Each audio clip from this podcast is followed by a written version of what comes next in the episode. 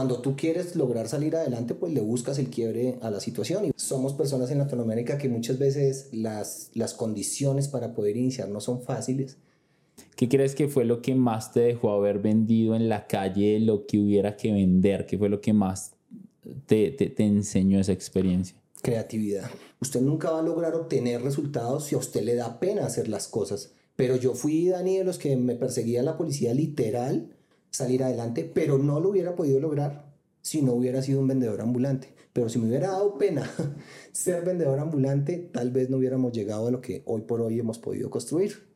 Pero cuando tú eres bueno en lo que haces, haces la diferencia. Aprendes realmente a trabajar. Cuando trabajé con David Guetta, me tocó el, el manager de él, el road manager de él es un caleño.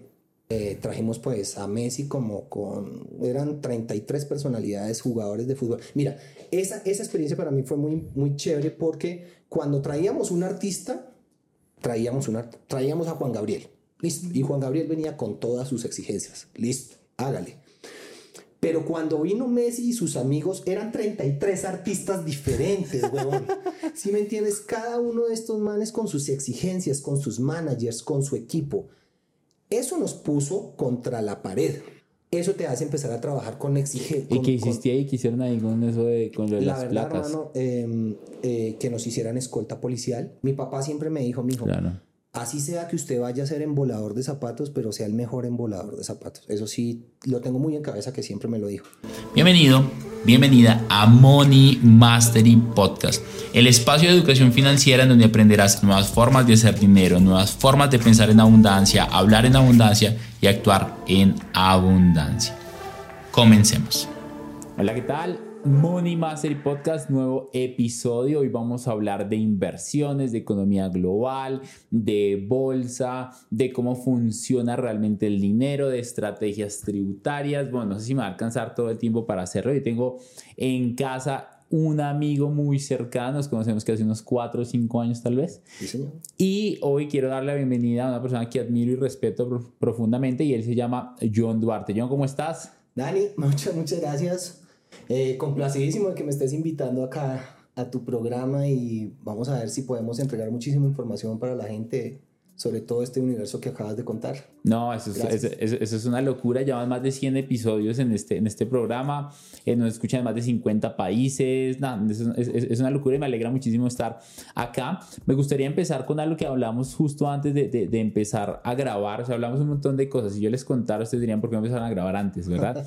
¿Y qué tal si empezamos por algo que tú me acabaste de decir que me estalló la cabeza y es que empezaste como vendedor ambulante en algún momento? Sí, tú sabes que nuestra economía colombiana y somos personas en Latinoamérica que muchas veces las, las condiciones para poder iniciar no son fáciles.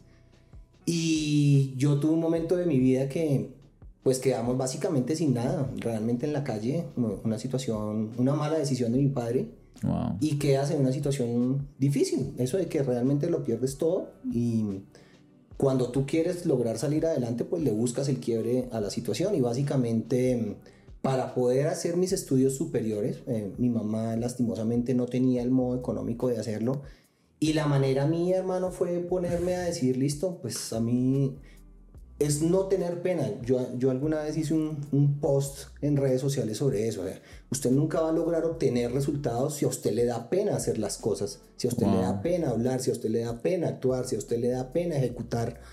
Pensando en el que dirán de los demás, pues tal vez usted no va a lograr obtener ningún resultado, porque si usted vive, vive del temor, y para mí, a pesar de que antes de la situación que yo tenía, pues realmente vivíamos una, una familia clase media, medianamente bien. Si yo me hubiera puesto a pensar, "Oye, es que me da pena que van a decir las personas alrededor mío, eh, porque yo tengo que vender en la calle, pues... Pero yo fui, Dani, de los que me perseguía la policía literal, yo con mis corotos y mis bolsas y tirándome en los caños en la 127, escondiéndome de la policía. Y fue, fue momentos que obviamente uno tenía que buscar la alternativa de trabajar para poder salir adelante y para poderme pagar la carrera. Finalmente, inclusive, o sea, como te digo, todos son aprendizajes y experiencias. Estudié una carrera que nada tiene que ver con lo que hago hoy, pero que me dio un bagaje y que es lo que considero hoy por hoy, pues me dio una estructura académica básica para poder salir adelante, pero no lo hubiera podido lograr si no hubiera sido un vendedor ambulante. Pero si me hubiera dado pena ser vendedor ambulante, tal vez no hubiéramos llegado a lo que hoy por hoy hemos podido construir. ¿Qué, qué vendías? Gorrito, ¿te acuer- yo fui de los primeros que vendían esos gorritos de Navidad. ¿Te acuerdas que marcaban? No sé si, si tú seas Sí, tan contemporáneo como, como yo, pero eh, básicamente era de esos que uno marcaba con escarcha. Sí, claro que sí, me, me paraba en Bogotá, en Lourdes, en la plaza de Lourdes, Wow, la todas 60 y las temporadas de Navidad. Y, en, y me paraba también enfrente a Unicentro. Wow. Y lo que te digo, con una mesita y con una bolsita llena de gorros y todas las ganas. Y cuando ya entraba en la universidad, eh, tenía hasta tres trabajos de mesero. Trabajaba de mesero. Y así fue como logré bandearme para pagar una universidad privada. Eh, tenía muy claro que no Wow. quería estudiar. No estoy diciendo que no, todo lo contrario. La educación pública es muy buena y hoy por hoy más. Eh, pero yo tenía claro en ese momento que quería graduarme particularmente de una carrera y de, esa- de, la de la- de las que tenía esa carrera solamente había una universidad pública y una privada y dije me quiero graduar de la privada. Y pues obviamente lo que te digo, para mis padres era imposible pensar en poderme dar esa oportunidad. Entonces ahí es donde la vida te pone en situaciones de punto de quiebre donde tú dices, bueno, ¿le meto la ficha o no? ¿Y me da pena hacerlo o no? Y pues la verdad no te digo, no te voy a, no voy a negar, en- al principio, pues cuando tú vienes educado de cierta manera y estás acostumbrado en parte a mirar hacia abajo, como me decía alguien, a veces es más difícil cuando estás arriba y caes que cuando estás abajo y subes.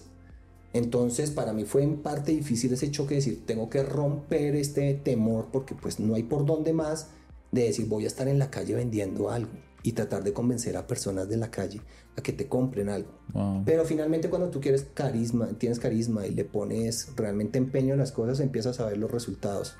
Y así lo hice durante varias temporadas. Eh, luego vendía también, cogí, co- alcancé a comprar un primer carro.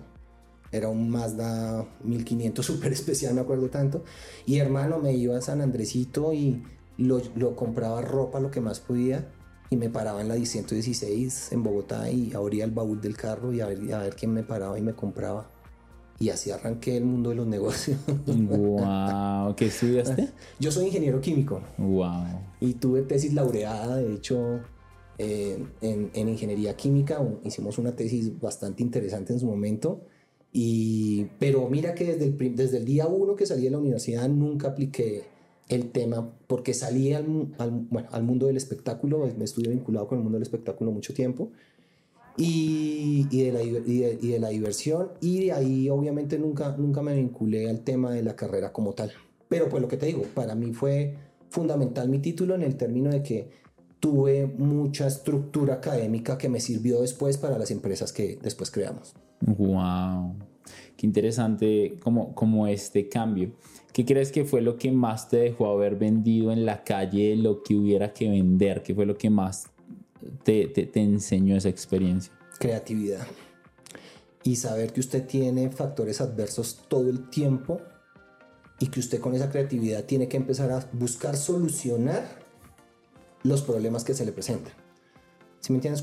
Lo que, lo que, bueno, es un término ya muy cliché que es la tal zona de confort. Cuando tú estás en una zona de confort, eh, pues básicamente no estás retado a solucionar diferente y a encontrarle salida. Y si quieres crecer o si quieres lograr un resultado diferente, pues básicamente no lo vas a hacer porque estás ahí muy cómodo. Pero la calle, no, no, yo digo que en, nuestro país uno escucha que a, a la gente le dicen es que le falta calle, mijo. Ajá, sí. ¿sí? Y cuando usted, realmente tener calle es importante, o lo Claro. que llamamos muchas veces la universidad de la vida. Académicamente tú en la universidad realmente aprendes retórica, aprendes una teoría, pero tú te empiezas a ser realmente profesional. eh, eh, hay una estadística que dice que tú te vuelves realmente profesional o especialista en una actividad cuando cumples 10.000 horas Ujú, trabajándole a esa actividad. Son más o menos 4 o 5 años de trabajo en esa actividad. ujú. Entonces, cuando tú sales a la calle, realmente, cuando a ti la universidad de la vida te empieza a golpear por diferentes frentes, es cuando realmente empiezas a tomar estructura. Y para mí, yo digo que esos son lo- los mayores aprendizajes. Y a partir de tener creatividad y resiliencia, cuando tú quieres, porque también te puedes dar por vencido. Pero pues cuando tú quieres, básicamente la creatividad te, obliga a básicamente estar buscando solución. Lo que te decía, a mí me cogían y me perseguían eh, la policía Claro. y me tocaba salir corriendo con todos los corotos. Entonces ya después era, y estamos hablando de cosas básicas, pero realmente si tú lo llevas a tema de emprendimiento, tema industrial, pasa lo mismo. Básicamente entonces ya yo decía, la primera vez que me cogieron yo andaba con una mesa que me pesaba tres veces el peso mío. No, entonces pues, correr fue botar la mesa, botar el producido y por lo menos que no me cogieran. Y te estoy hablando literal. Ya para las siguientes pues ya iba con una mesa plegable. ¿me claro. ¿Sí me entiendes? Entonces fue encontrar una solución a un problema. Entonces no iba a dejar mi negocio porque el negocio logré eh, conseguir unos puntos donde vendía, pero a partir de ahí pues básicamente fue encontrarle diferentes soluciones, cómo llevaba la mercancía, cómo la almacenaba, cómo vendía inclusive, porque llegué a vender, a partir de ese puntico callejero, lograba vender al por mayor. Porque muchas empresas que para las fiestas de fin de año, entonces me decían, John, necesitamos 300, 400 gorros. Aprendí lo que es maquilar. Estando en un negocio callejero, Y aprendí desde ahí lo que era listo. Entonces tengo el reto, yo producía lo de 50, 60 gorros diarios, pero viene alguien de una empresa y me dice necesito 200 gorros para, para, para poder hacer la fiesta de fin de año, me los produce. Yo no le iba a decir que no. Claro. Sí, pero me quedaba el reto. Tenía la infraestructura para hacerlo, no, pero inmediatamente pues es la creatividad. Llamar dos o tres personas y decir, venga, tienes la capacidad de ponerme a producir, yo le muestro el modelo, hacemos los gorros así, así, le pago, listo, no me iba a ganar lo mismo, pero estaba haciendo, ahí vamos a empezar a tocar temas ahorita más interesantes, economía de escala. Entonces, ya no me iba a ganar los mil pesos por gorro, por darte un ejemplo, me ganaba 300 pesos por gorro, pero en un solo negocio estaba vendiendo 200 gorros. Entonces aprendí a maquilar, aprendí a vender al por mayor. Todos esos son enseñanzas que te da la calle, que seguramente la universidad no te da. Wow. Y ahora hablando de ese aprendizaje de la universidad, si pudieras devolver el tiempo y darte un consejo, ¿volverías a estudiar lo mismo? Yo hoy, pero yo tengo dos hijos ya mayores y no soy el, yo digo que si usted no va a ser médico o no va a ser un ingeniero como tal, el tema de la educación hoy por hoy superior está muy, muy mandado a, reevaluar. Hoy usted puede educarse de una manera muy diferente y más eficaz. Yo invito siempre a mis dos hijos tocando el tema a que estudien temas que tengan que ver con administración, básicamente. Entonces tú me preguntas a mí, ¿volverías a estudiar ingeniería química? Pues no la voy a aplicar realmente fue una decisión equivocada para mí en su momento, pues no lo haría. ¿Que estudiaría profesionalmente algo? Sí, lo que te digo, me, enfocaría en una administración, como fue, o que fue lo que hoy por hoy es mi, mi término de negocio como tal. Eh, pero vuelvo y te digo, la ingeniería de una u otra manera, desde el punto de vista de matemática, por ejemplo, eh, para mí fue muy importante en el negocio que por hoy estamos y tiene que ver. Claro. ¿Mm? Entonces, pues sí me quedo con parte de la estructura, pero pues obviamente hubiera querido que mi papá me hubiera dado un mejor enfoque respecto de lo que yo quería hacer. es que es, un poco, es muy ambiguo, o sea, tú sales medio emocionado, tienes que buscar algo que te ayude a crecer financieramente en la vida, tú dices, puta, ¿qué estudio? No, vea que su primo, que es ingeniero ambiental, yo soy ingeniero ambiental, le va bien porque no, para ti te gusta el medio ambiente, te, o sea, ¿por qué no? Yo, bueno, pues sí, me parece interesante, sí está bueno, sí, sí, sí, me gusta, voy a ser ingeniero ambiental. Y pues, claro, y me pasa igualito que tú dices, como, puto, hubiera estudiado negocios, hubiera estudiado economía, hubiera estudiado finanzas, hubiera estudiado administración. Contaduría no, el resto sí. Correcto, sí, sí, sí, sí, Seguro que sí. Eh, ¿Qué lección te dejó la universidad? ¿Qué lección? Después de mucho tiempo y mirando hacia atrás, porque uno debe tener ahí, sí, como dicen, espejo retrovisor para ciertas cosas, Dani, eh, te enseña que debes tener estructura de todo lo que tú generes en emprendimiento, en inversiones, primero siempre pensando en grande y siempre mantener estructura. crear una estructura. Y esa estructura implica tener procesos. Mm. Eso es lo que a mí me enseñó la universidad, o eso es lo que yo vi, y más inclusive desde el punto de vista de todo lo que fue la teoría que pude haber aprendido en mi carrera, básicamente era ver cómo funcionaba el tema de la carrera en la universidad como tal, mirando yo desde eso, dice, ¿cómo hace una entidad como esta para lograr sacar X cantidad de profesionales? Tenían una estructura, tenían un proceso, tienen unos protocolos. Yo eso fue lo que más le aprendí a la universidad. Básicamente. Creo, creo, que me pasa algo muy parecido. es como si tú me dices si volvería a estudiar lo mismo, no estudiar algo como lo que acaba de decir. Y lo que más me gusta del tema, del tema de la universidad es que también te da mucho contexto en cosas que tú no tendrías acceso si no estuvieras en la universidad. Entonces te da acceso a conocimiento eh, estructurado, te da acceso a teoría, te da acceso a una cátedra, te da acceso a, una historia, porque los profesores de universidad, ahorita, ahorita yo estaba haciendo un un convenio con la Universidad Autónoma de Popayán, soy muy amigo del rector en este momento, y me invitó a dar una conferencia y empecé a hablar con los profesores y me contaron la historia de la filosofía, la historia de Popayán, la historia de las matemáticas, la historia de la historia. Entonces es una locura entender cómo, cómo, cómo, cómo y de dónde están saliendo las cosas. Estaba escuchando un audiolibro de un libro que se llama El almanaque de Naval Ravikant y este tipo decía lo que me, me parecía muy lindo y es siempre hay que buscar las fuentes de conocimiento, la fuente de la fuente. Y dentro de encontrar esa fuente de conocimiento puedes encontrar realmente el conocimiento que hoy está. Entonces, me parece interesante la universidad que dentro de, estar muy cuadriculada, siento que hay cosas que van desde esa fuente que todavía están muy así, que me parece interesante entenderlas. Y luego hay otro punto donde está súper obsoleta, está muy anticuada, está ya demasiado estructurada, entonces no eres tan flexible para aprender un montón de cosas. Entonces, cuando yo empecé a emprender y a hacer lo que hoy hacemos, al principio yo decía que no volvería a la universidad y que no la recomendaba.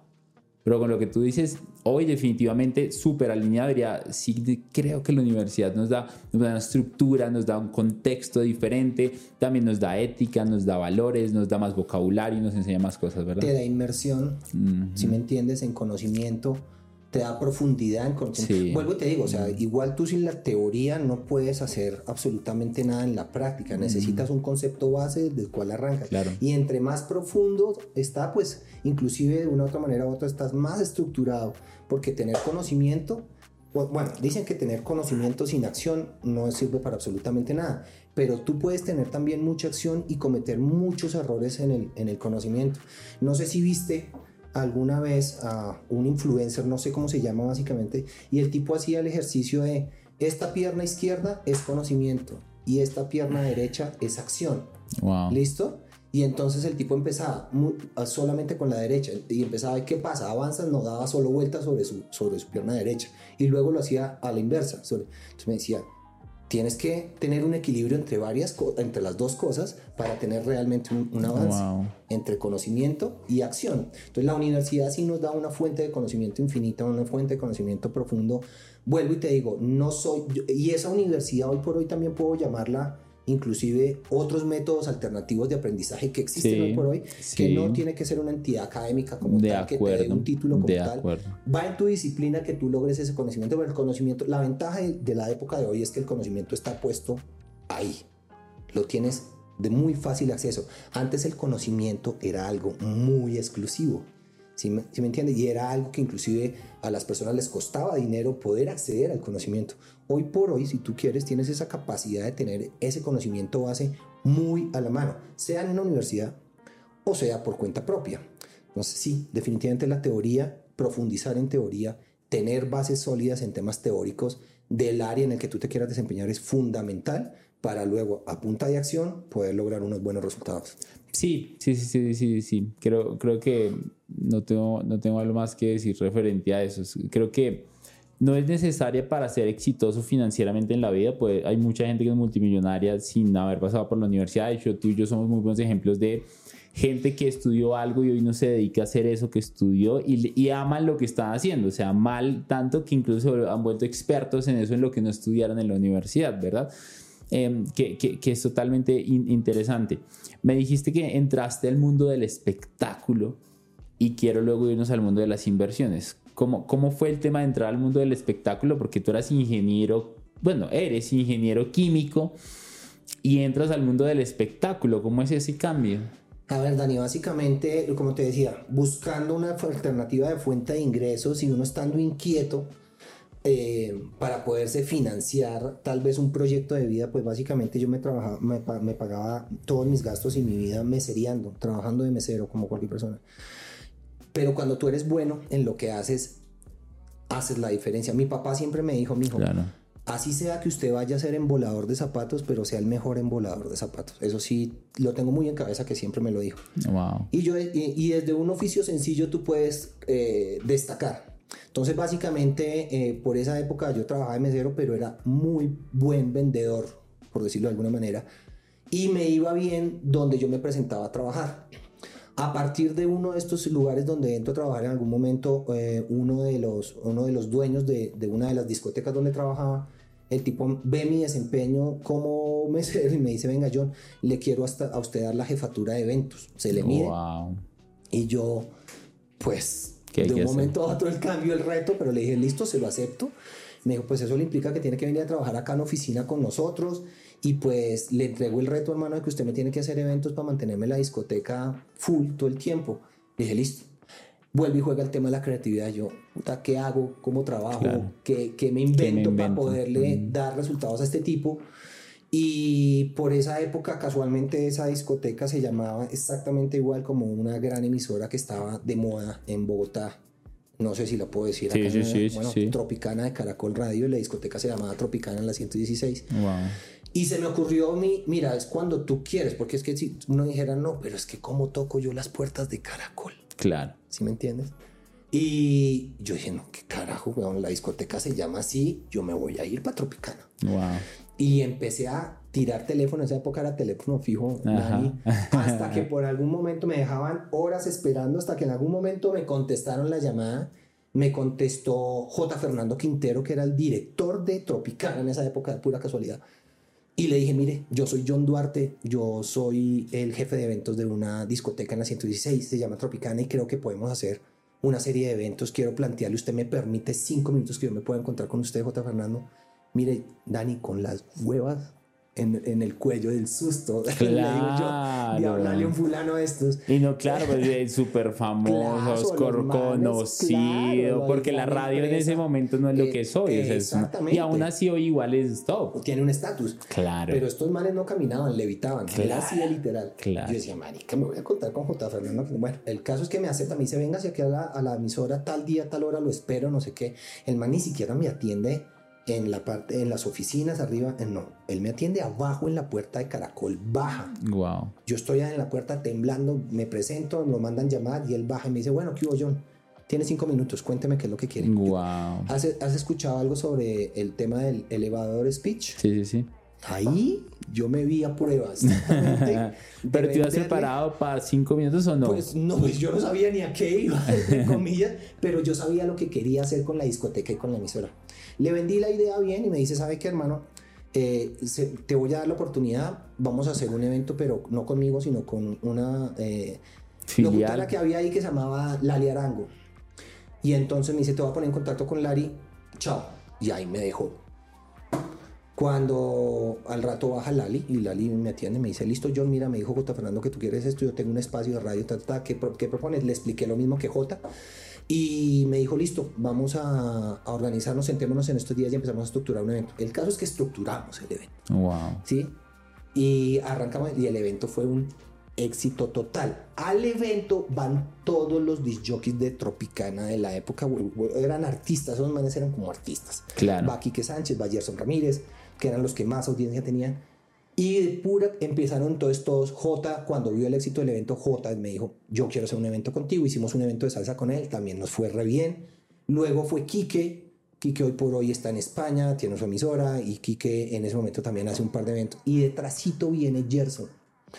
Y Gerson me dice: Gerson tenía 18 años, pero Wow. tenía una audiencia. Él tenía un programa que se llamaba Jóvenes y tenía una audiencia impresionante. Entonces me dice John, yo quiero hacer un evento, pero era el más niño de todos. Y yo, pues sí, Gerson, pues me dijo, yo tengo buena audiencia, yo le lleno la discoteca, no sé qué. Pues con Gerson hicimos como cuatro o cinco eventos, men. Fuleados, llenos en la discoteca. Y Gerson algún día se siente y me dice, mire, John, ¿sabe qué? Yo tengo un sueño. Y yo le digo, ¿qué? Y me dice, yo quiero tener la mejor discoteca de Colombia. Un niño de 18 años. Wow. Y yo, ujú, yo pues ya con recorrido en discotecas y toda la vida, yo, ok. Y me dice, la voy a tener y va a ser en los próximos meses. Y yo, ay, no es un culicagado, yo Claro. está soñando. Yo, Claro. Le di una palmadita en las paredes, listo, Gerson. Dani, a las tres semanas se aparece Gerson en mi oficina. Y me dice, Johncito, ¿se acuerda del sueño que yo le dije a usted? Y le dije, sí. Y me dice, pues ya lo tengo. Y le dije, no lo puedo creer. Me dice, sí. Me dijo, quiero que sea mi socio. Si tienes 6 millones de pesos, va como socio en el 50% del negocio. Wow. En esa época, te estaba hablando del año 97. No, puta. Era, era buena platica. La- pues sí, era plata. Yo tenía mi carrito recién comprado en el que te digo que vendía las camisas ahí en la 116. Y le dije, hermano, yo acabo de comprar el carro y yo no me voy a quedar sin carro. Y me dijo, dígame que sí. Yo, yo creyéndole a, al sueño de un pelado, yo decía, loco, entienda que yo tengo la emisora de respaldo. Usted sabe lo que podemos hacer. Yo no, o sea, chévere, te felicito, pero pues. Dijo, John, vaya y mire el local. Me fui a mirar el local. Me atienden, me reciben. Yo, listo, la locura, buenísimo. Yo, pues chévere, Gerson, pero pues. Me dijo, montes de socio. Yo, no. Me dijo, ¿seguro no? No. Va a perder esta oportunidad. Ahí donde dicen que las oportunidades las pintan calvas y no vuelven. No, le cuidado la historia. Y el man le digo que no. Yo no vendo mi carro con tal de no perder y arriesgar 5 millones de pesos. Él me dice, listo, no sea mi socio, pero sea mi gerente. Le dije, bueno, si es así, si me paga tanto de salario, me voy. Ahí es donde yo, obviamente, comparado con mis compañeros de ingeniería recién desempacados de la universidad, pues yo me estaba ganando un salario, re loco. Y entonces me dice, ¿vas de gerente mío? Le digo, voy de gerente tuyo. Sí, sí, pero si me pagas tal salario, me dijo, yo le pago ese salario. Yo lo consulté con mi mamá y me dijo, usted no tiene hijos, hermano, arriesgue, se vaya, si pierde todo, ¿qué carajo? John Edward, después volví y consigo otro empleo.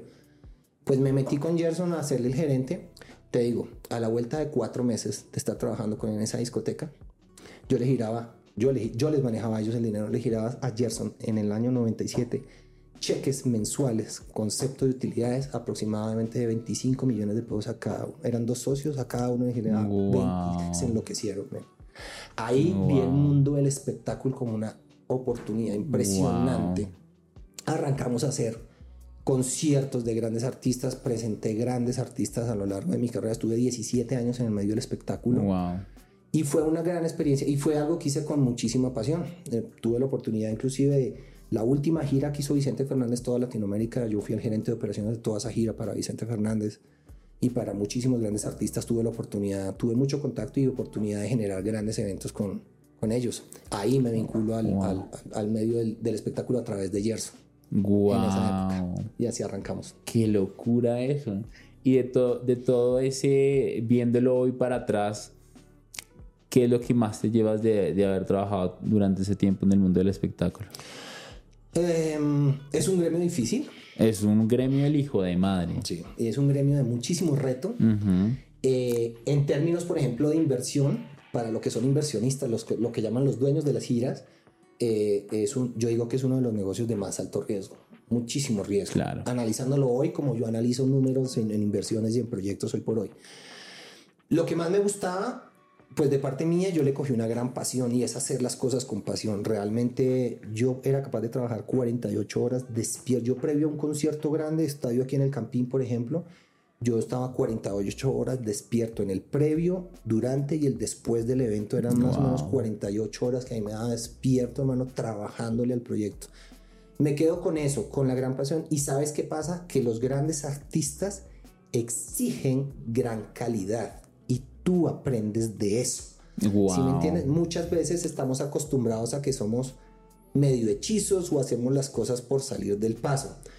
Pero ahí habla uno de, de- de cosas como es lo que es, tú, tú eres tu contexto, Ajá. ¿sí? Y cuando tú empiezas a, a vincularte con este tipo de, de, por ejemplo, empresarios o de managers de grandes artistas que vienen con una serie de exigencias muy, viene con un proyecto muy estructurado, un artista de estos, aprendes realmente a trabajar.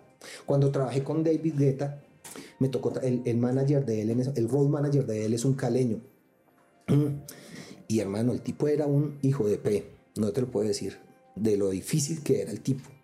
El Pero- manager o, sí, o el- el- no, eh, David es un bacán. Pero, igual, igual ellos dejan que estos ellos sí. se carguen de todo. hermano, el man llega simplemente a hacer su show. Ujú. Pero este tipo era un tipo supremamente complicado, Wow. complicado realmente. Pero de él aprendí a generar muchas alianzas estratégicas y aprendí a trabajar de una manera muy pulida. Entonces, ese contexto de trabajar con grandes personalidades te jala, te, te hace volverte excelente en tus, en tus tareas, en tus acciones, en tu procedimiento, en tu estructura, en tu negocio. Eso para mí fue fundamental en, para poder crear lo que hoy por hoy tenemos, aunque es un negocio completamente paralelo y diferente. Claro. Pero eh, utiliza los mismos principios y te das cuenta que funciona. Entonces, trabajar con excelencia. Wow. Me quedaría yo con el tema de los, del, del tema del espectáculo. Dentro de ese, esa experiencia, por ejemplo, que nos compartes con el manager de David Guetta y hoy también estuviste con Vicente Fernández, ¿Qué, ¿Qué, historia particular de eso te acuerdas? Y te dices, puta, esto nos pasó y pasó esto. No, cuando hicimos Messi y sus amigos, aquí nomás en. Hicimos Messi y sus amigos aquí en el partido. Messi y sus amigos versus el resto del mundo, se llamó el producto. Eh, trajimos pues a Messi como con, eran 33 personalidades, jugadores de fútbol. Mira, esa, esa experiencia para mí fue muy, muy chévere porque cuando traíamos un artista, traíamos, un traíamos a Juan Gabriel. Listo. Y Juan Gabriel venía con todas sus exigencias. Listo, hágale. Pero cuando vino Messi y sus amigos, eran 33 artistas diferentes, huevón. Si me entiendes? Cada uno de estos manes con sus exigencias, con sus managers, con su equipo. Eso nos puso contra la pared, ¿sí me entiendes?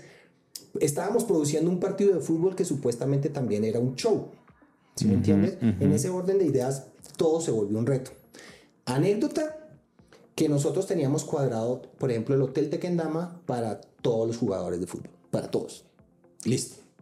Entonces organizamos reservas, hicimos contratos, todo firmado, anticipos entregados, toda la huevonada ventajas que me dio ese negocio, hermano, yo tenía relaciones públicas y el, el, gran consejo que yo siempre doy, siempre abone a sus relaciones públicas, siempre relaciones públicas. Yo tenía relaciones públicas a nivel de presidencia. Nosotros pudimos inclusive recoger a este personaje, movíamos influencias de tal manera que Presidencia de la República nos, nos prestó unas camionetas en esa época para poderlo mover a él y nos dieron el acceso hasta la plataforma del aeropuerto para que él no pasara por inmigración, nada. En esa época lo hicimos así. Y eso fue a punta de contactos. Entonces yo digo que las, las, las, relaciones públicas mueven al mundo, es muy cierto. Listo, teníamos toda la logística organizada. Messi en Colombia, ya te imaginarás el tema periodístico, el tema de fans, el tema, eso era la locura. Y ellos tienen algo que se llama la avanzada. La avanzada es un equipo que trabaja para el artista, que entra y verifica si todas las exigencias que te hicieron, dado el rider que ellos te envían de producción, se está cumpliendo a cabalidad o no. Listo. Nosotros tuvimos una serie de inconvenientes toda la, vaina y la avanzada de Messi no llegó tan a tiempo, sino llegó el mismo día que Messi llegaba. Wow. Cuando me reportan y me dicen eh, que la avanzada de Messi va para el hotel a verificar el hotel, listo. Ahí no estaba Messi todavía, ¿no? No, no había llegado, no había aterrizado. Y eso fue por la mañana, haz de cuenta la avanzada, y por la tarde llegaba Messi. Ok. Y cuando llega la avanzada al hotel de Messi, ya teníamos algunos jugadores hospedados y llegamos a, con entre, teníamos un evento en el Salón Rojo del Hotel Tequendama, un, un, un, tema de medios esa noche, una cena con una rifa para de, boletas Como beneficencia. y teníamos un tema de beneficencia. Bueno, tenemos todo, todo, un evento estructurado en el Salón Rojo del Hotel Tequendama. Ya todo listo, como te digo, todo pago. Llega la avanzada y dice, listo, muéstranos la habitación donde va a estar Messi. Entramos y estos tipos desde que empezaron la puerta dijeron, aquí no nos quedamos. Nos solucionan hotel ya a Messi. ¿Sí me entiendes? Wow. Con ocupación hotelera en ese momento estaba el Bogotá las tetas. full por todo lado. Eso fue un puta reto, man. Eso fue un reto.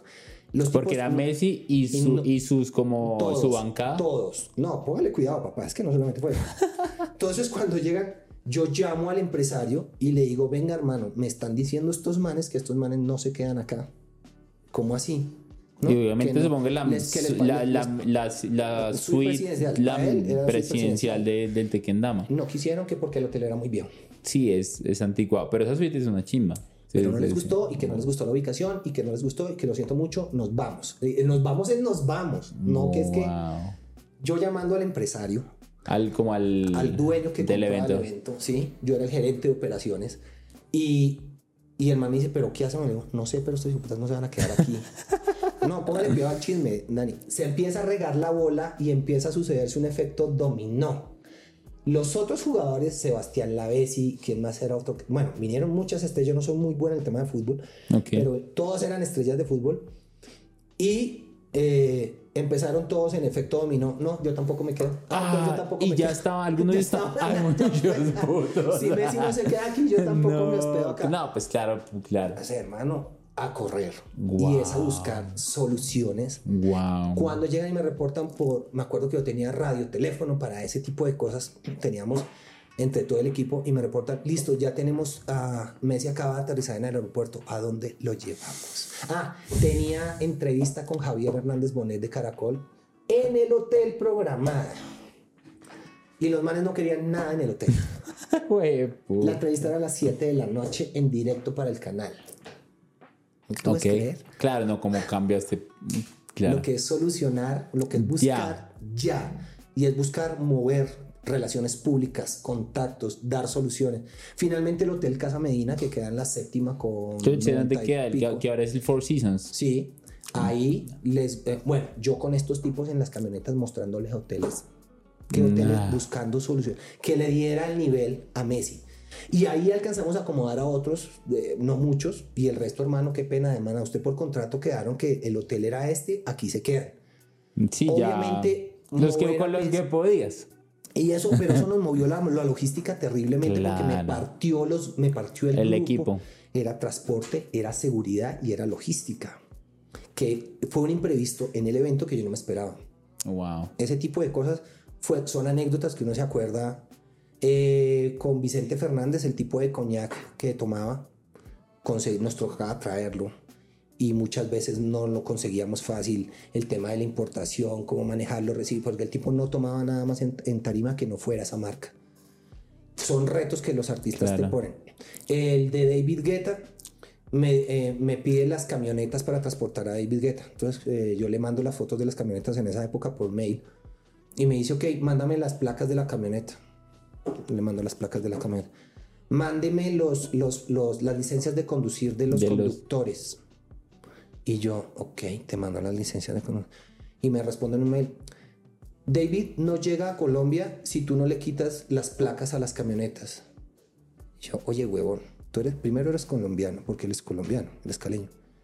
Y le digo, tú sabes que yo no puedo andar con las camionetas Claro, sin claro, placas, claro, o sea, por más palanca que yo tenga. Entonces me dice, si no, David no se monta en esos carros, no vamos a ir con ningún carro que sea identificable para el público. Yo, no, weón. No. Son vainas que lo ponen a uno contra la pared. Sin embargo, vuelvo y te digo, eso te hace empezar a trabajar con exigencia. ¿Y qué hiciste ahí? ¿Qué hicieron ahí con eso de, con lo de La las verdad, placas? hermano, eh, logramos con tránsito eh, que nos hicieran escolta policial Ok, y ahí le quitamos el tema al tipo. Le dije, le dejo las placas, pero vamos con escolta policial. ok. Y logramos con el coronel de tránsito en esa época eh, que nos montaran una escolta desde el aeropuerto hasta donde, hacia donde se moviera. Todo el tiempo tuvimos tres días escolta policial para David, todo el tiempo acompañándolo. Qué y fue la manera, porque el tipo, ah, no, que necesitaba que le uniformara los, los conductores. Es que son de, son de Claro, ese nivel. claro, claro. Sin embargo, tú lo criticas en un momento, pero lo que te digo, después Sí, del sí, sí, tiempo sí, tú son te das que estándares. trabajan con excelencia. Claro, Punto. ¿Sí me entiendes? No dan el brazo a torcer. Y trabajar con excelencia tiene resultados excelentes finalmente. Wow, qué buena frase. ¿Qué es para ti trabajar con excelencia después de todo lo que nos acabas de compartir? Eh, tú no puedes decir que tú no tienes un riesgo en que las cosas se desestructuren de un proyecto que tú tienes, pero mitigar todo el riesgo alrededor que tú más puedas, y es lo que nosotros hacemos hoy por hoy en inversiones. Mitigar todo el riesgo es lo que hace que precisamente estés buscando trabajar con excelencia. Entonces es buscar todos esos frentes, todos esos flancos que tú puedes saber que puede tener filtraciones y detrás de eso cuando tú los limitas al máximo porque no, nadie te dice que no va a pasar algo, puede pasar. Nosotros tuvimos en, eh, en Vicente Fernández en Medellín en la Feria del Ganado una sonada en pleno ¿Una qué? Asonada. Eso la gente es. se alborotó, sí, porque llovió y hubo un problema de orden público ahí y la gente, eso era un terreno abierto con eh, pedregoso y la gente con las piedras las tiraban al escenario, eso fue un tierrero, men. Y nosotros supuestamente teníamos controlado todo un concierto para cerca de 25 mil personas que estábamos haciendo. Pero es una, es una variable que tú no tuviera. Claro. O sea, yo que iba a tener en cuenta que las piedras las iban a coger como un elemento contundente contra todos nosotros. Wow. Porque llovió. Wow. ¿Sí me entiendes? Entonces, trabajar con excelencia es buscar mitigar al máximo todo ese riesgo. Mitiga al- el riesgo, mitiga al máximo el riesgo. Es lo que nosotros hacemos en inversiones finalmente. Analizamos de tal manera cada inversión que mitigamos el riesgo al máximo. Bueno, y ahora, ¿qué, cómo, cómo es este cambio? Qué buenas historias. ¿Cómo es este cambio? No, y las que seguramente faltan. ¿Cómo es este cambio de, de trabajar en el mundo de los espectáculos a empezar a invertir? No, no sé, quiero, quiero, quiero más bien hablar un poco de ¿Qué pasaba en la cabeza de John Duarte cuando estaba en el mundo de los espectáculos? Porque todo esto es una delicia hoy que cuentan las historias y nos reímos y... Literal. Como putas, David, ¿qué tal te piensas? Pero luego tú dices como que en ese momento, y hoy te ríes, pero en ese momento no era como, Dios mío, trágame tierra y Literal. escúpeme en la playa, por favor, literal, ya. o sea, literal, No hay opción. Sí, o sea, eran problemas y problemas en serio. Ajá. Daniel, ¿sí ¿Me entiendes? Eh, obviamente uno sabe, y, y, bueno, igual hoy en el mundo inmobiliario en el que nosotros estamos, nosotros decimos en la compañía, nosotros no compramos bienes raíces, nosotros compramos problemas. ¿Me entiendes? Pero pues somos solucionadores de problemas como tal. Entonces básicamente, pues sí, cuentas las historias pasadas con, con cierta jocoso, sí, Claro, claro. pues, fueron experiencias creadas, pero que fueron momentos difíciles, claro que lo fueron. yo creo que no sé si más de uno tuviste ganas de llorar y decir, no sé qué putas No, no, acá. no, tuvimos problemas de seguridad Claro, difíciles, tuvimos claro. de temas financieros delicadísimos, delicadísimos. Eh, eso es lo que me hace salirme del mundo del espectáculo, básicamente. Eh, a mí me ofrece el manager de David Guetta, te contaba, él ve el nivel de trabajo mío de tal manera y me dice, John, finalizado ese concierto, eso fue en el Parque Jaime Duque, y me llama aparte y me dice, John, usted tiene visa y tiene un muy buen nivel de inglés. Y, y me dijo, y le digo, ¿por qué? Me dice, porque me lo quiero, eh, me lo quiero llevar de asistente mío. O sea, al tipo le gustó tanto el trabajo. A mí me honró mucho esa vez. Wow, con tanta, Por- con, con tanta jodera. Sí, con el nivel del tipo y me dice, quiero que trabaje asistente mío. Después, inclusive, él se va a trabajar con Duke Dumont. Él es, hoy, hoy por hoy, él es el manager de Duke, Du- de Duke Dumont. ¿Es que otro DJ? Eh, o- o- un grupo musical, sí. Mm. Y, y, y el tipo me llama inclusive también para, para ver. Pero uno, no tenía el nivel de inglés y dos, yo tenía familia, mis hijos muy pequeños y él me lo dijo en ese momento. Tienes que saber que esto es de hotel en hotel, men. En Colombia el tema del espectáculo es un tema muy fluctuante y más en esas épocas. Hoy por hoy pues ya podemos ver grandes empresarios muy consolidados en el país y, empresas eh, de espectáculos muy consolidadas. Pero en esa época era como muy al mejor postor y era lo que te digo, era un negocio de alto riesgo de inversión para los, para los inversionistas, para los dueños del negocio. Entonces, eh, un día tenía trabajo, otro día no. Entonces yo cobraba muy bien, pero eh, tenía concierto, no sé, ahorita dentro de seis meses. Llegaba Mm. a los seis meses, hacíamos el concierto y pa, ya no había nada más, no había una continuidad. Entonces eso me hizo pensar en buscar qué iba a hacer para tener realmente algo que fuera por mi propia fuerza y que fuera obviamente un poco más estable y continuo. Wow. Y ahí es donde entramos ya en otro universo, ahí es donde salgo del mundo del espectáculo. Sé que luego también de, de- bueno, no, no sé que luego, sino sé que parte de tu historia también arranca con Jurgen Clary, con Via Lab, con hiciste cosas con ellos. Cuéntanos un poco cómo, cómo llegaste a ellos. Me dijiste que también hiciste como un tema tal vez de producción para apoyarlos en cosas. Cuéntanos un Sí, poco esa A historia. partir obviamente del conocimiento que tuve, alguna vez le hice un- una serie de eventos a Jürgen. Eh, básicamente un conocido que, no sé, vio mi desempeño, no me preguntes en qué fue. Me dice que Jürgen tiene un programa de, eh, que se llamó... Via Lab. No, eh, pero dentro de eso había otro programa que, que premiaba unos, un- una serie de talentos en emprendimiento y en oratoria. Bueno, No me acuerdo, se me escapa en este instante el nombre de cómo se llama el programa de Jürgen. Y me dice, ¿por qué no te inscribes? Y yo, tú eres un buen orador. Y yo, no. Me dice, tú eres un buen orador, John. Y yo, ok, pero pues yo nunca he hecho una conferencia, absolutamente nada. Eh, finalmente esa persona me llama y me dice, ¿sabe qué? Yo lo escribí. Tiene que presentarse tal día. Hicieron unas audiciones en, en la autopista norte en Bogotá con 170. Fueron las, las audiciones para ese, para ese tema de Jürgen. Y fui me presenté. Tenía cuatro minutos para presentarte, haciéndote el cuento muy corto.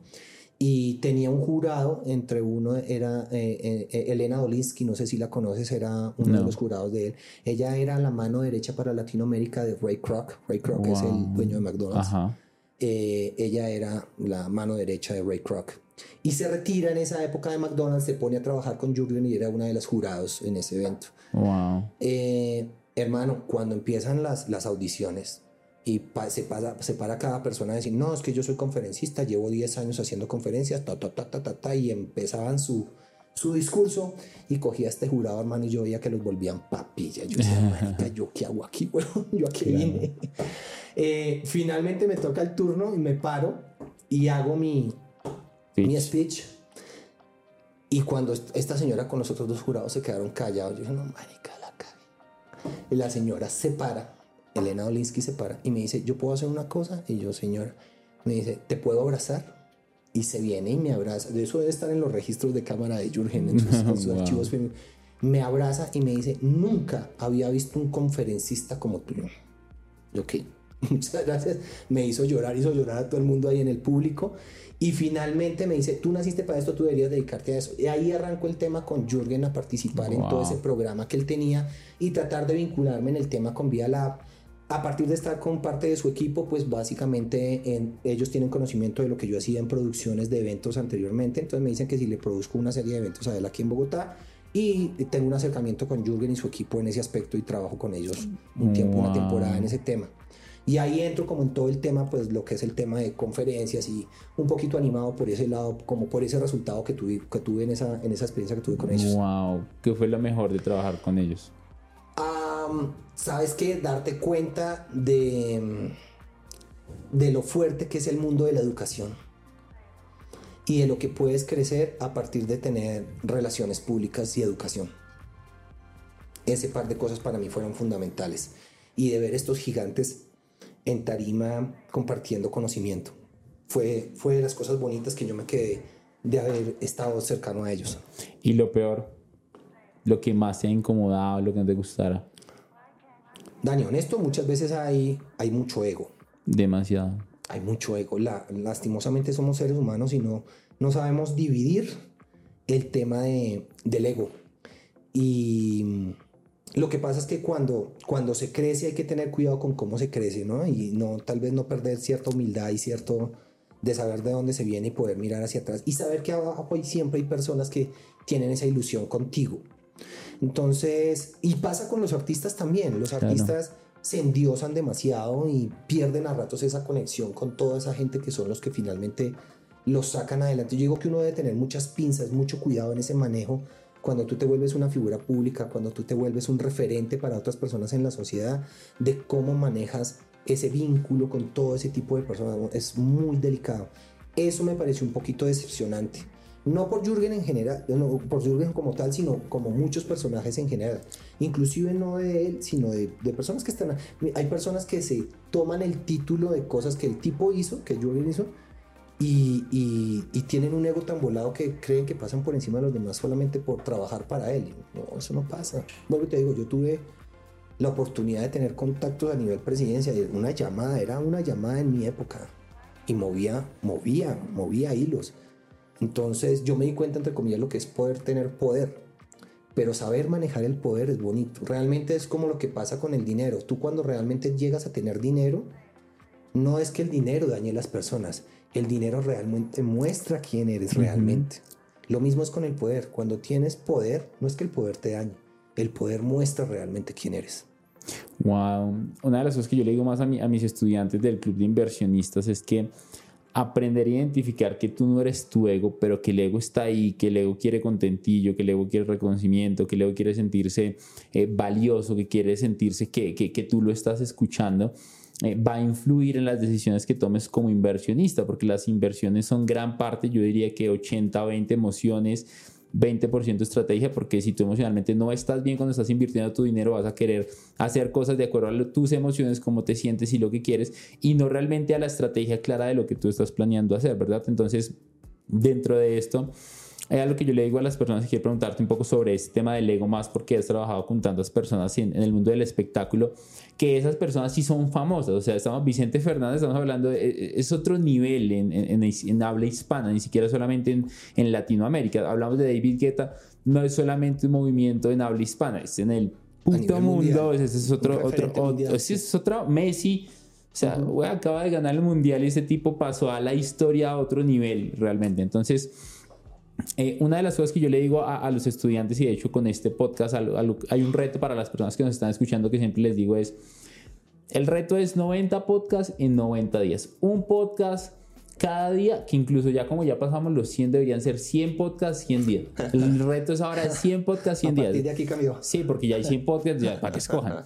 Y cada semana salen dos episodios, martes y viernes salen episodios, ¿verdad? Entonces el reto es 100 días escuchando un podcast todos los días y crear una tribu de inversionistas, amigos cercanos tuyos, mínimo de 5 a 10 personas con los cuales puedas tener un soporte emocional, estratégico, financiero para hablar de estos temas que son tabú. ¿Qué pasa en el tema del ego? Que quiero hablar un poco de eso contigo porque me, me encanta lo que toca así. Y yo digo, ¿cómo, cómo, ¿cómo hacer para que no nos gane el ego? Y por allá este tipo que se llama Ryan Holiday escribió un libro que se llama El ego es el enemigo, que está brutal para todas las personas que lo están, eh, que nos están escuchando, que lo, que lo lean.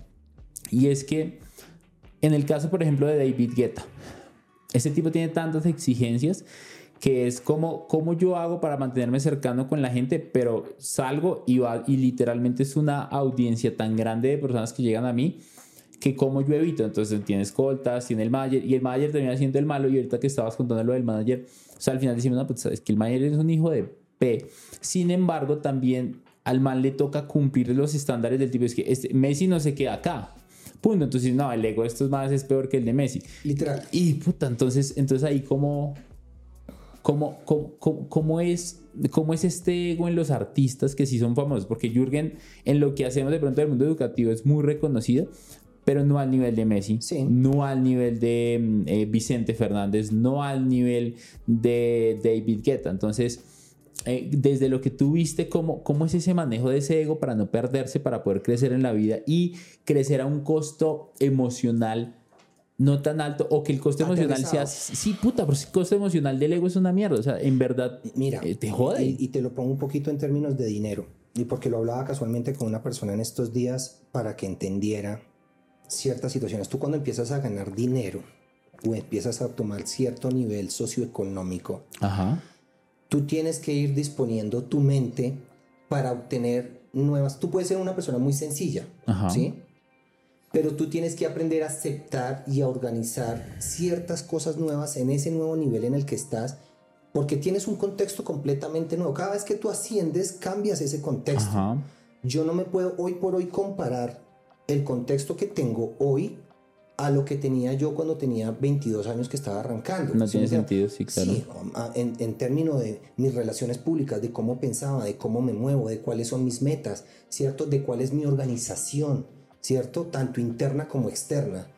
Entonces, en, en ese término, cuando tú ves este tipo de personalidades, en la gran mayoría de ellos lo que tú encuentras es mucha estructura y mucho proceso, que genera una serie de filtros, ¿cierto? Que hacen que a ellos no los toca, pero los produce. ¿Sí me Ponme un ejemplo, no, no entiendo. Cuando, cuando te digo lo del tema de las camionetas que me Ajá. ponía el Sí, sí, ¿sí me sí, sí, sí. ellos tienen cuadrados desde dentro de su organización una serie de procesos, ¿sí me entiendes? Y establecen lo, lo que para el dado caso de los artistas, por ejemplo, se llama un rider. Ellos te dan un, un libreto con todas las exigencias que ellos tienen. Es su estructura, es su guía, es su, su ¿cómo le dicen los, los pilotos? Su, su cosa de vuelo, su guía de vuelo, básicamente. Y de ahí no se salen. Entonces, al artista en ese aspecto lo produce. Emocionalmente él no está sufriendo ya por eso, porque ya simplemente dejó establecido un dictamen de cómo tienen que ser las cosas para él. Entonces él no tiene esa preocupación emocional desde ese aspecto. Saben los y, y obviamente hay todo tipo de estrellas porque somos seres humanos.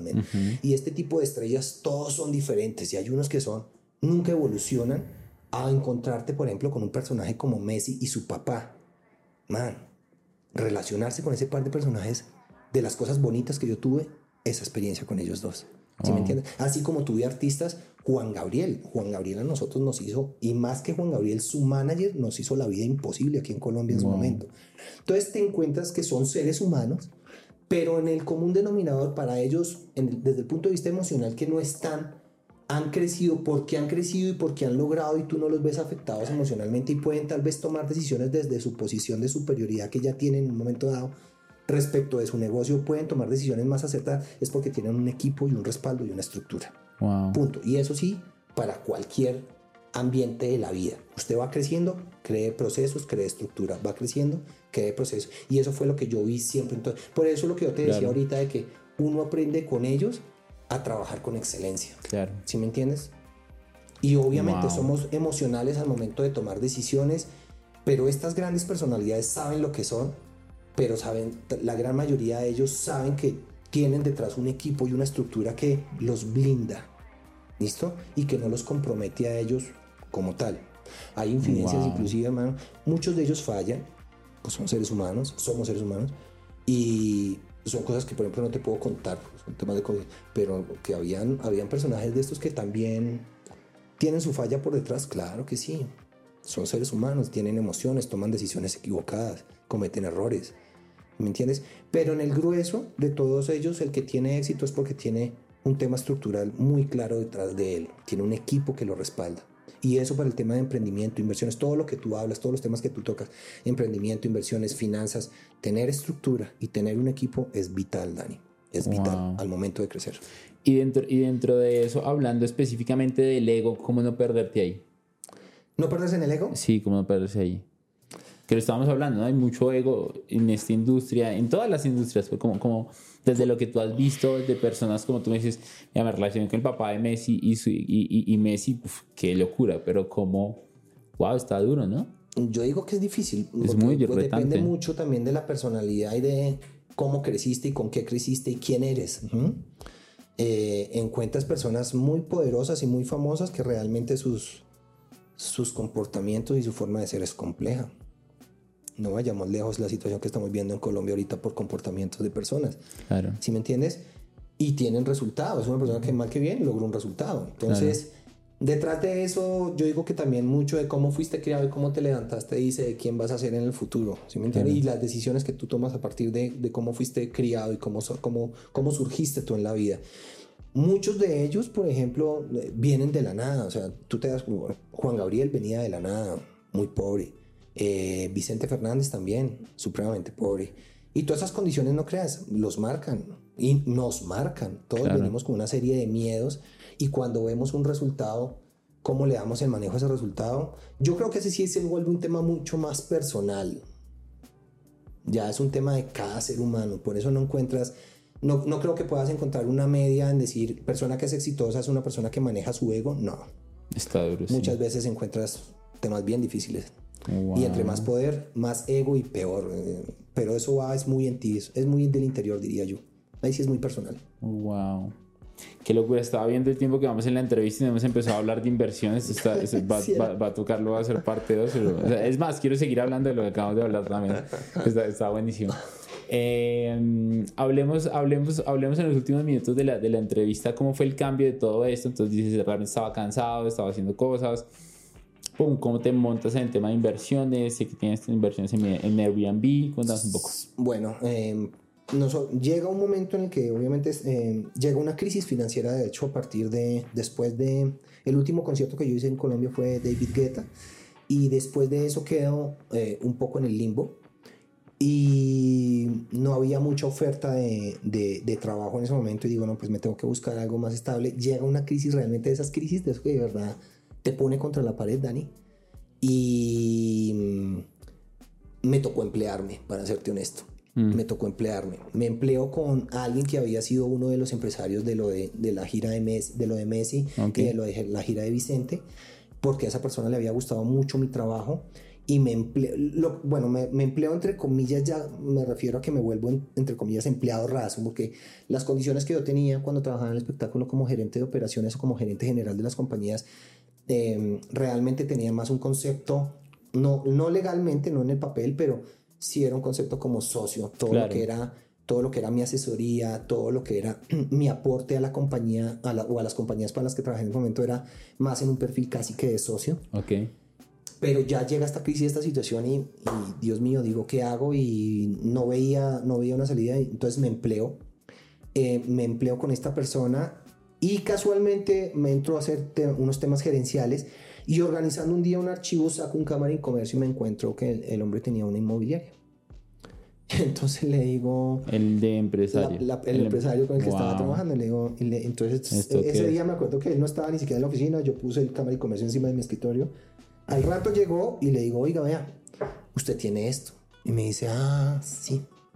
Le digo, así que, ¿qué hago con eso? Entonces me dice, no, es una inmobiliaria que le digo, pues yo sé, ya, ya vi el, el objeto social de la, de la sociedad que era.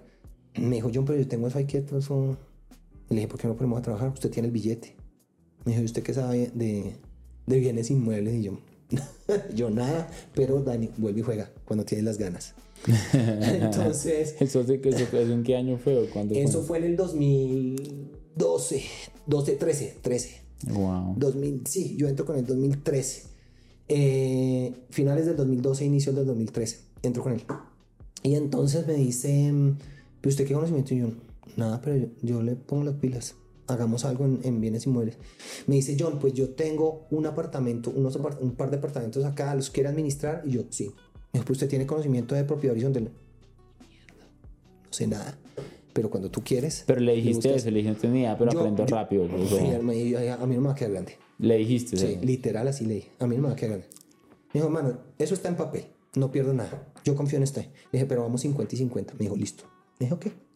Wow. Y arrancamos. Entonces me entregan los dos apartamentos. Empiezo yo a estudiar, nada sobre el tema de todo el tema, obviamente, de cómo su proceso de compra-venta, toda la parte legal, toda la parte de propiedad horizontal. Estudiando porque quería. Por eso te digo, una universidad, yo soy ingeniero químico, pero el conocimiento administrativo de finanzas, de negocios, de inversiones, de cómo manejar una junta, de cómo manejar una sociedad, ha sido puro empírico. empírico.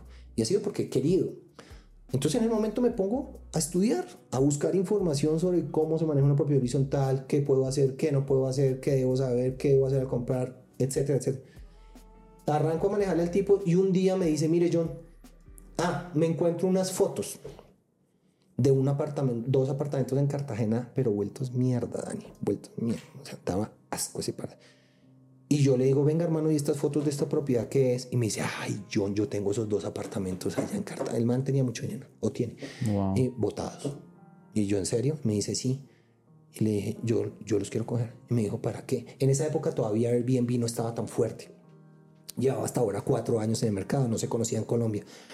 Pero yo le dije, venga hermano, pero eso lo podemos rentar para los fines de año, como no sé qué. Me dijo, ¿en serio, Johncito, usted le metería la ficha? de eso?" Le dije, venga, déjeme ir, déjeme ir, déjeme ir a los apartamentos, yo y los miro.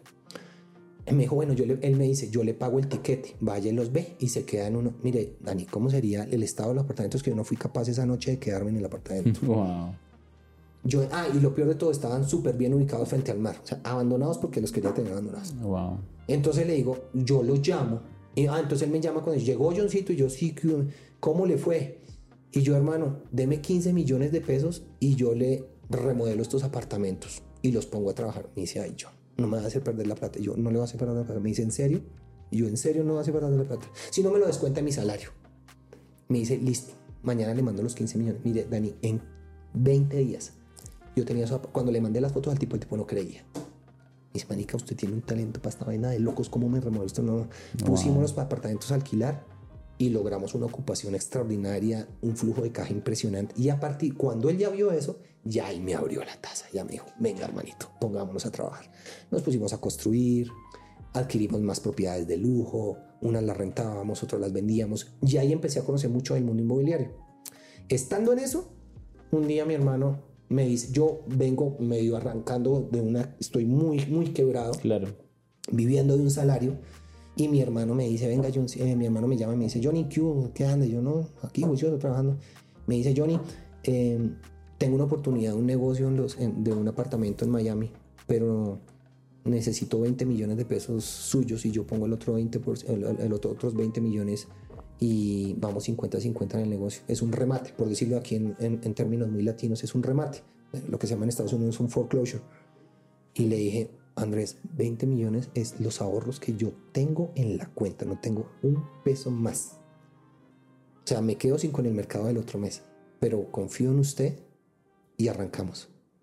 Me dijo, confíe que es un buen negocio, si es el dado caso, el día de mañana yo le pago la plata si se quiere salir, cualquier cosa, o, si no, ya aquí continuamos, yo quiero que empecemos a crecer con el tema inmobiliario. Yo le es que yo estoy trabajando tema inmobiliario acá. Me dijo, bueno, entonces pues algo de conocimiento empiezas a tener también, cómo te estás formando, entonces le conté la historia. Me dijo, pues chino, mándeme la plata. Le mandé los 20. Me acuerdo, mandé los 20 millones y me quedó un millón de pesos, Dani, en la cuenta. Con ese millón de pesos di la cuota inicial para un Kia Picanto porque ni carro tenía. Y me quedé sin un peso ese mes en el banco. Y a partir de ahí arranca la historia de Ilan Capital. Ahí lo dejo. Wow. Puta, acabar el tiempo. Qué nivel. Antes, antes de cerrar, me gustaría que nos compartieras como tres consejos claves dentro de la administración de propiedades en Airbnb que quieras compartirnos y, y hay que dejar la parte 2 para, para eso que hacen con tu hermano. Ok, em, en términos de Airbnb, en términos de rentas temporales, yo siempre lo he dicho, Airbnb es el Instagram de los bienes raíces. En términos de estrategia, como primera como primer plan, todo entra por los ojos, Dani, porque un cliente cuando va a buscar una propiedad, antes que mirar el título de la propiedad, el mismísimo precio de la propiedad o la descripción de la propiedad, está buscando cómo se ve la propiedad. ¿Sí me entiendes? Entonces tú en Instagram buscas lucir muy bien, ¿sí o no? Ajá. Tú tienes que buscar que tu propiedad luzca muy bien en Airbnb. Básicamente, todo entra por los ojos. Para mí, todo entra por los ojos. Ahí es el primer, el primer punto de conexión. Entonces, tener una propiedad que se vea bien, realmente que, que esté ordenada, que se vea limpia, que se vea que presta realmente el servicio. ¿Tú hiciste alguna vez un post de algo que te pasó en México? Yo no lo Sí, podía sí, creer. sí. No lo podía creer. Sí, sí, sí, ¿Sí terrible. me entiendes? Y existe, y pasa. Y son personas que no son profesionales. Vuelvo y te digo, ahí es donde no se trabaja con excelencia. Wow. Entonces, en términos de Airbnb, que tengas una propiedad supremamente bien estructurada y que la tengas clara en el tema de imagen. Que al momento de presentar tu Airbnb, la imagen que proyecta esa propiedad sea una imagen que la gente diga, yo quiero estar allá. Sea el perfil que sea, no importa si es una finca, un apartamento, un glamping, lo que sea, pero que eh, desde el punto de vista visual tú estés conectando con el, con- con el potencial cliente. Dos, que tengas procedimientos que tengas protocolos perfectamente claros de principio a fin, desde que el cliente va a buquear el apartamento hasta cuando el cliente sale y se va del apartamento. Nosotros hoy por hoy facturamos, en solo en los Airbnbs que tenemos, facturamos cerca de 500 mil dólares al año. Wow. Tengo en este instante ya más de 1100 reviews o comentarios de lo que la gente aprecia o deja de cómo es mi propiedad. Nosotros no estamos, y el- ese es el otro, el, el- otro punto. La gente le apunta mucho al tema turístico, ¿sí?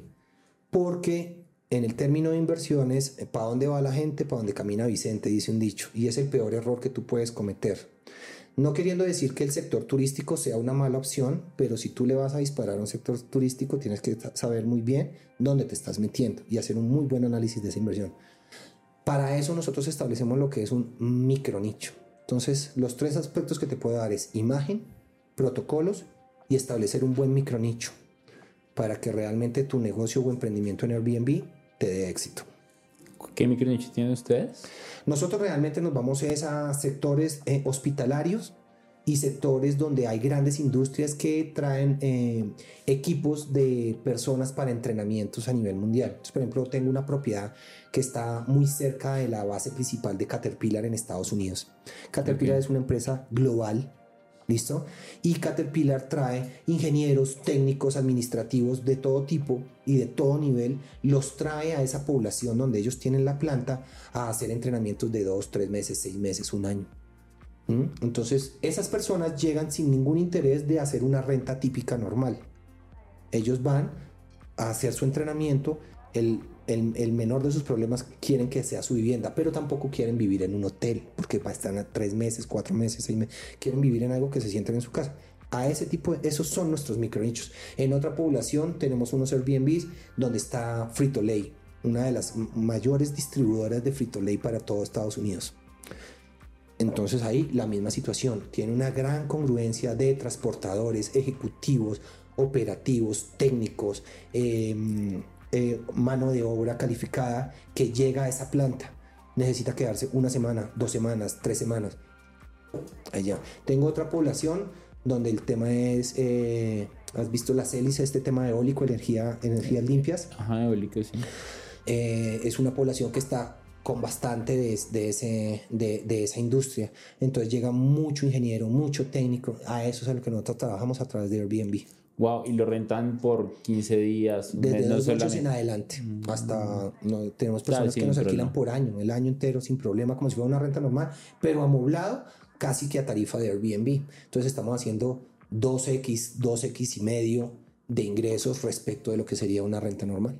Wow, wow. Esa es la Ah, estrategia. Está cool, ¿no? Me encanta. ¿Qué, qué nivel? No puedo creer el tiempo. Yo, ¿dónde te encuentran en redes sociales? A mí me encuentran en, en- en Instagram y en TikTok en John Duarte Invest como inversionista.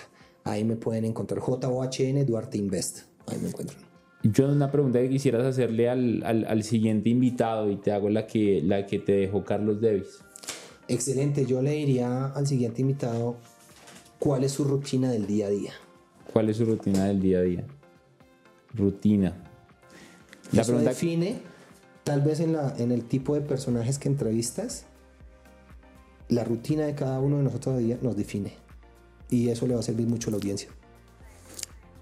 Carlos te dejo una pregunta y es, ¿qué es lo que tú has hecho que más orgullo te ha dado que creíste que no lo ibas a hacer, que no lo ibas a lograr?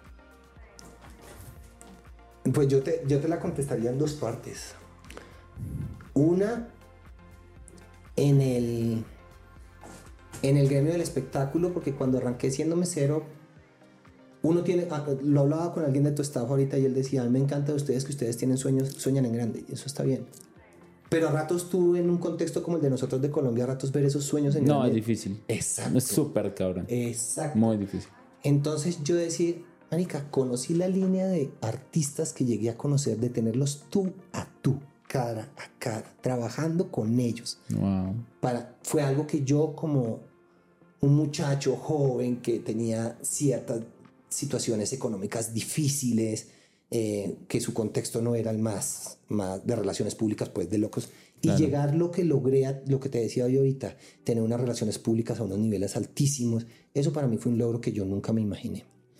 Y de, en el negocio inmobiliario, que es en el que estamos ahorita, eh, tal vez yo pensé, y, esa, esa, anécdota la cuento cuando estoy en talleres de finanzas, entregando talleres de finanzas, mi meta en algún momento de joven era decir, pues ¿cuál va a ser mi jubilación? Entonces yo decía, no, marica, me compro una casita en Engativá y le hago cuatro apartamenticos de un millón de pesos, son cuatro millones de pesos, que me compro dos casitas y mi meta son ocho millones de pesitos y con ocho millones de pesos uno en Colombia más o menos a, la época de hoy, proyectándolo en el tiempo, pues lo que valga, pues es un buen retiro si uno ya tiene su casa propia, lo que piensa la gente típica de Colombia, ¿no? Tiene su casa propia, tiene su carro propio, ya no tiene chinos a cargo y tengo la renta. Esa era mi meta.